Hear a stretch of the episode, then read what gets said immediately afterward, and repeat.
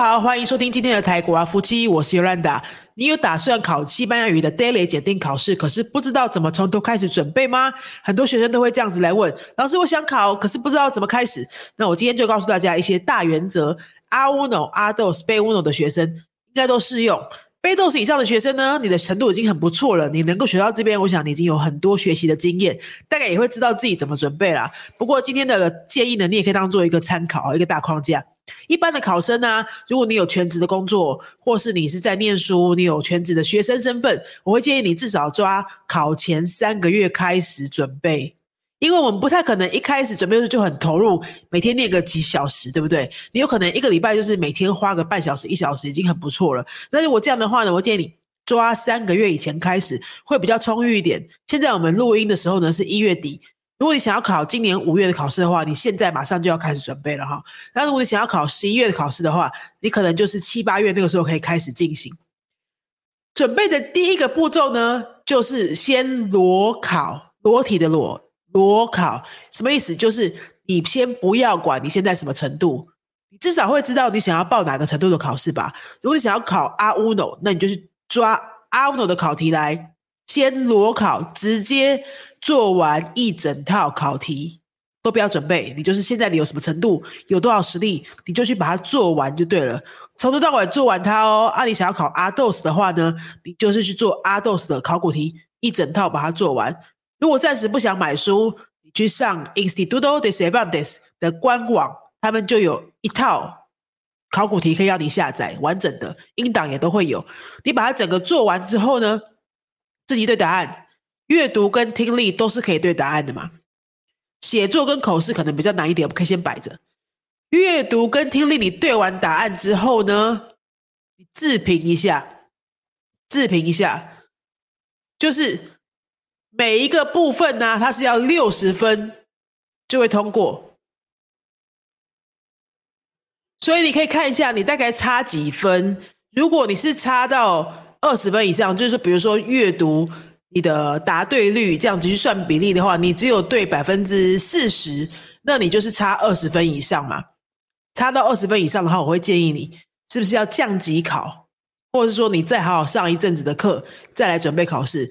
因为如果三个月前你还差二十分的话，可能会有一点多，你准备起来会有点吃力。你当然还是可以拼拼看啦。那我是给一个比较安全的范围，就是说，如果你差到二十分以上的话，三个月可能会有一点赶。那你要不要降级考，或者是再准备一阵子考下一个梯次的？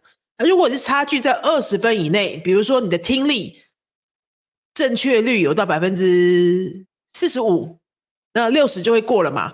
所以你可能就差个十五、十五到二十左右的话，那这样应该准备的起来，比较有希望一点。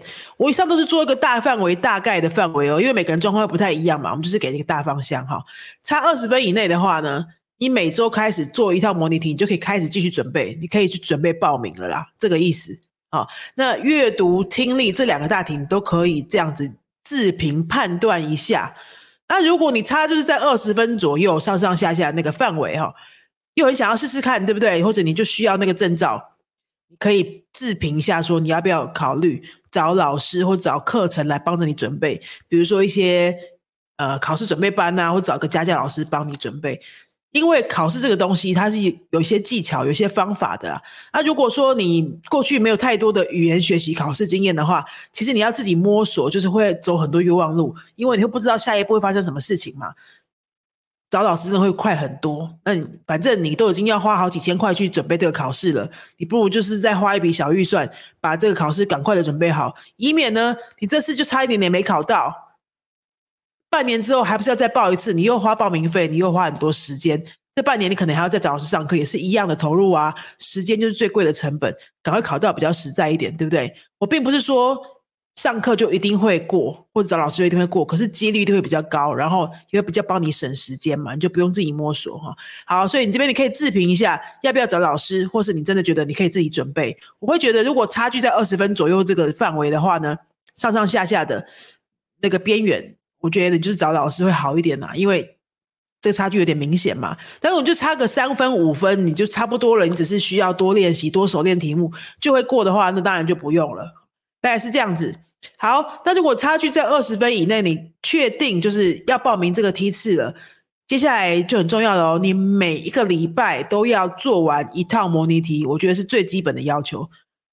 一套模拟题就是说，呃，阅读、听力、写作跟口试你都要练完一轮。阅读、听力你都可以自己做嘛，选择题而已，不需要老师。好，然后写作跟口试就需要老师的，我后面会说明。那你自己做这些题目，做完题目之后要怎么办呢？当然是要自己先对答案呐。Instituto de Cervantes 上面那个模拟试题呢，考古题它是有答案可以让你对的，可是它只有一套嘛，所以我会建议你就是市面上找任何一本 daily 考试的参考书，它大部分每一个参考书里面都会有六套模拟题，六套够你做很久了，就先买一本试试看。哪一本呢？我觉得没有差，就是去书店翻一下，或是网络上看一下哪一本的编排最适合你。你会最看得下去，那就是好东西。每个人喜欢的编排啊，逻辑会不太一样。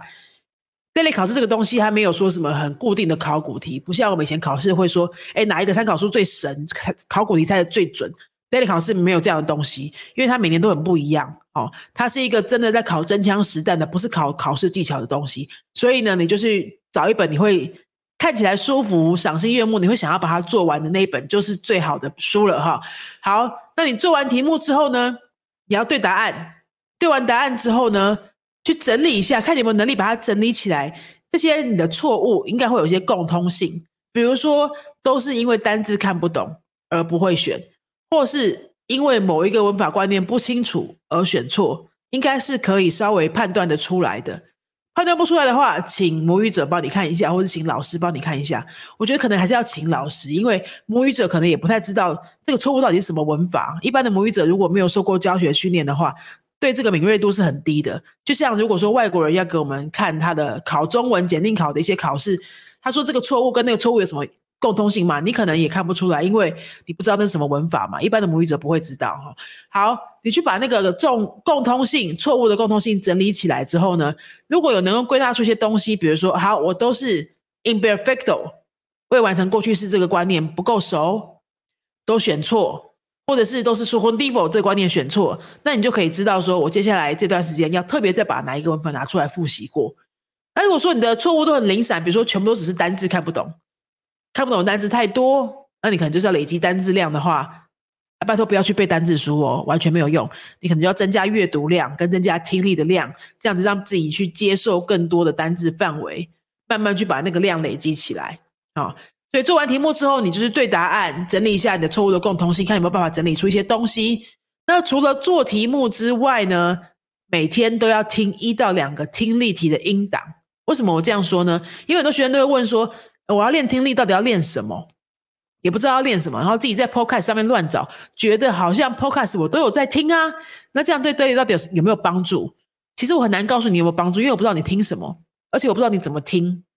因为你 Podcast 这样子放在那边当做背景音，好像在听别人聊天，轻轻松松听，听完也不知道他在讲什么，或者只是听到几句话而已的话，对考试的帮助是有限的。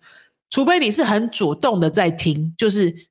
真的想要把它听进去，说他现在到底在讲什么？而且你听完之后啊，你是可以自己用你自己的话再把它摘要出来的。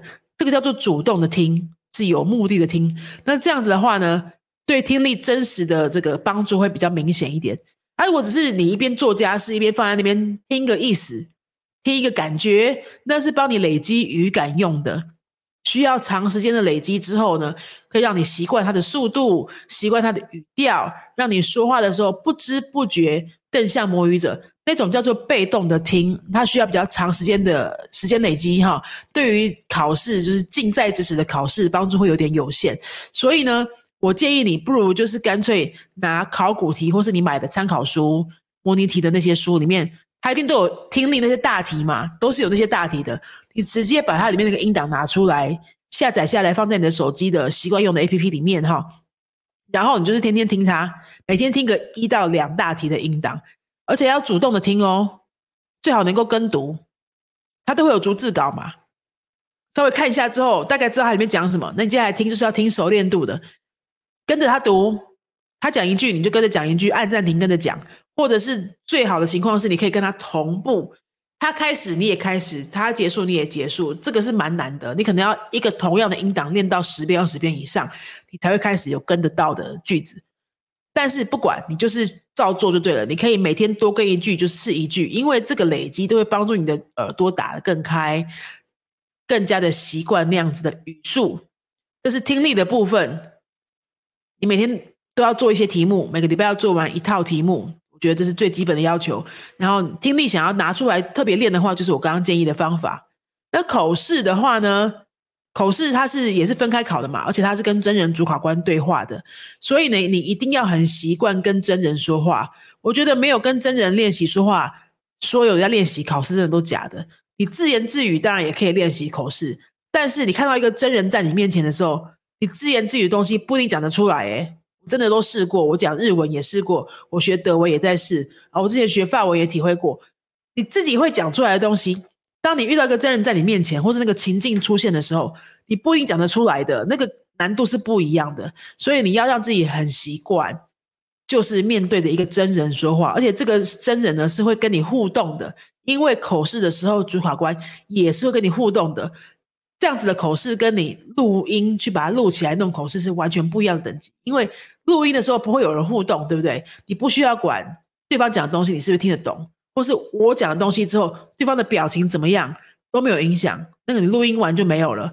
但是呢，daily 的口试是需要跟真人互动来打分数的，所以你要很习惯，就是看着一个人的脸跟他说话，然后你要很习惯，你讲的时候呢，对方会打断你，对方会问你问题。不管你说什么，他都会给你回应。这个一来一回的过程都是需要去熟悉他的。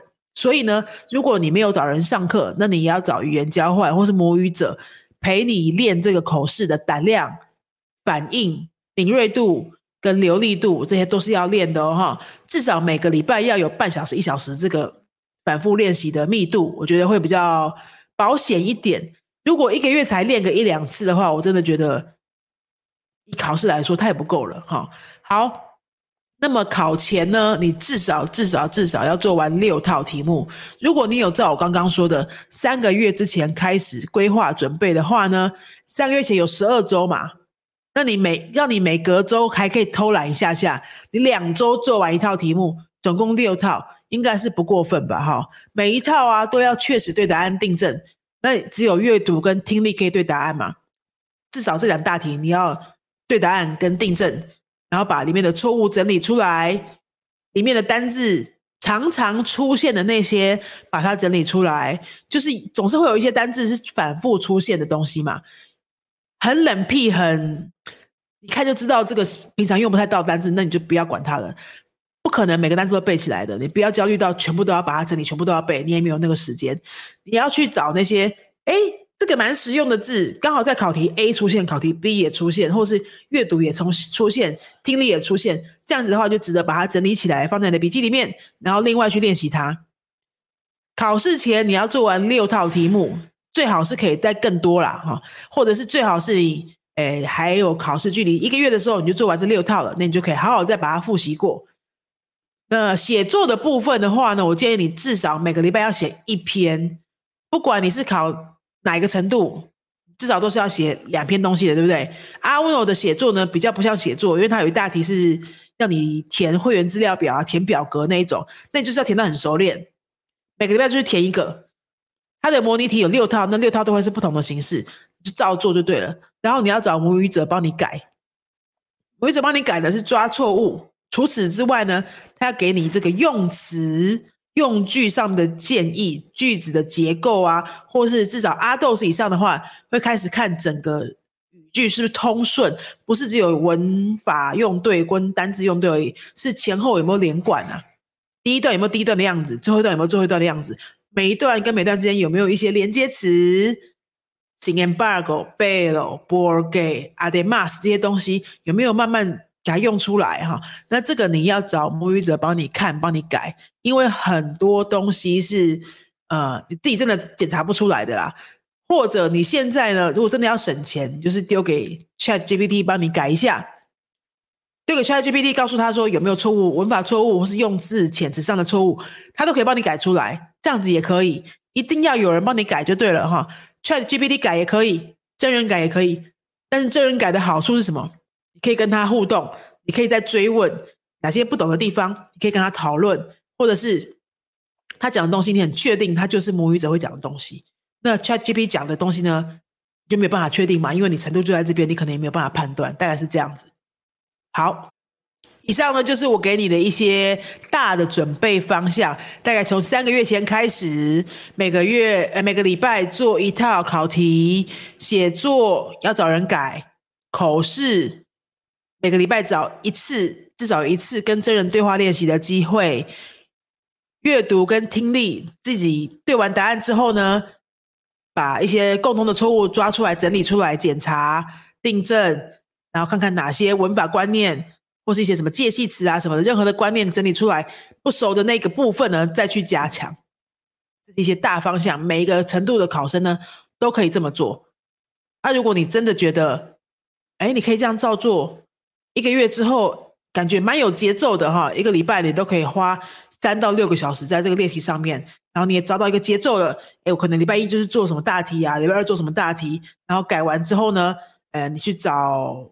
语言交换什么什么，就是都有练习到。听说读写四个部分都有练习到。那好，你可能可以不用上课，或者是你就上你原本正在上的一些一般的课程，不是考试准备班的课，然后搭配你自己练习就可以了。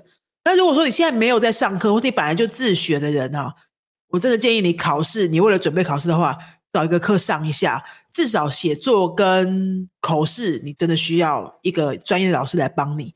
那如果说，嗯，现在真的是听完之后觉得好要上课的话，云飞这边有阿 dos 跟贝乌诺的课程，都是专门准备考试准备班的。那如果是阅读跟听力的话，我们有预录好的影片，帮你解析一套完整的题目，每一大题大概会怎么考，大概要怎么准备，然后一个真实的题目讲解给你听。你这样子看完之后呢，你再去做其他书的同样大题，你就会比较有感觉了。然后呢，我们也有口试跟写作的考试准备班，就是同步进行的线上课，你跟老师同步上线的，就是我们像视讯会议那样子的哈。好，那我们的上课内容全部都是以考试的题型练习为主，每一次呢会讨论一个写作跟一个口试题目。口试题目的话呢，就是按照考古题或者是模拟题书上面的那个题目，帮你按照考试的流程一直反复的练。第一个大题是怎么考？是看照片的，好，你就要讲给老师听。那你讲完之后呢，老师会一边听一边记下你的文法错误、用字错误。讲完一轮之后呢，把错误告诉你，再讲第二轮。类似像这样子流程呢，会进行很多很多次，一直练到你考试前。那写作的话呢，我们上课的时候不会让你上课的时候写，因为大家都在视讯前面写作，哎，这是什么意思？就蛮无聊的嘛，你就没有必要上线了嘛。我们是写写作课呢，是这样，就是把那个题目拿出来，用说的方式把你要写的东西说出来，讨论完，透过老师问你答，老师问你答，啊，可能三五个问题累积在一起，就变成你的一段了。然后这样子，以此类推，把一整篇都累积起来之后。下课之后，你去把你上课讲过的东西写出来，然后呢传给老师改。所以改的部分呢都不太会占用到上课的时间，是下课时间另外改给你，然后再传回去给你看。啊，如果你有看完老师改的，还有什么需要讨论的话呢？隔一次上课的时候，我们就可以现场讨论。这样子，每一次上课都会有至少练到一篇写作跟一个口试题目。所以这样子反复练了十二次，我们的课是十二堂，练十二次，你至少熟练度都会在那边的。剩下的就是看你自己的额外练习做的够不够多，阅读跟听力有没有自己好好练。这样子，好。那如果说你对这个考试准备班有兴趣的话，下面有相关连接啊，或者你可以进入云飞的官网去找考试准备班那个区间，里面就有很多介绍啦。那如果你对于考试还有任何其他的问题，想要知道细节啊，每个大题的准备方向啊等等。我们之前有录过几个影片哈，如果都还没有回答到你的话呢，可以留言告诉我们，可以敲完许愿说你想要看哪些题目的解题，或是哪些考试的准备方向，想要再讲的更细一点的话，赶快告诉我们哦，我们都可以在另外录节目来回答大家。祝福大家都可以拿到自己想要的那个程度的证照，阿斯达洛伊哥。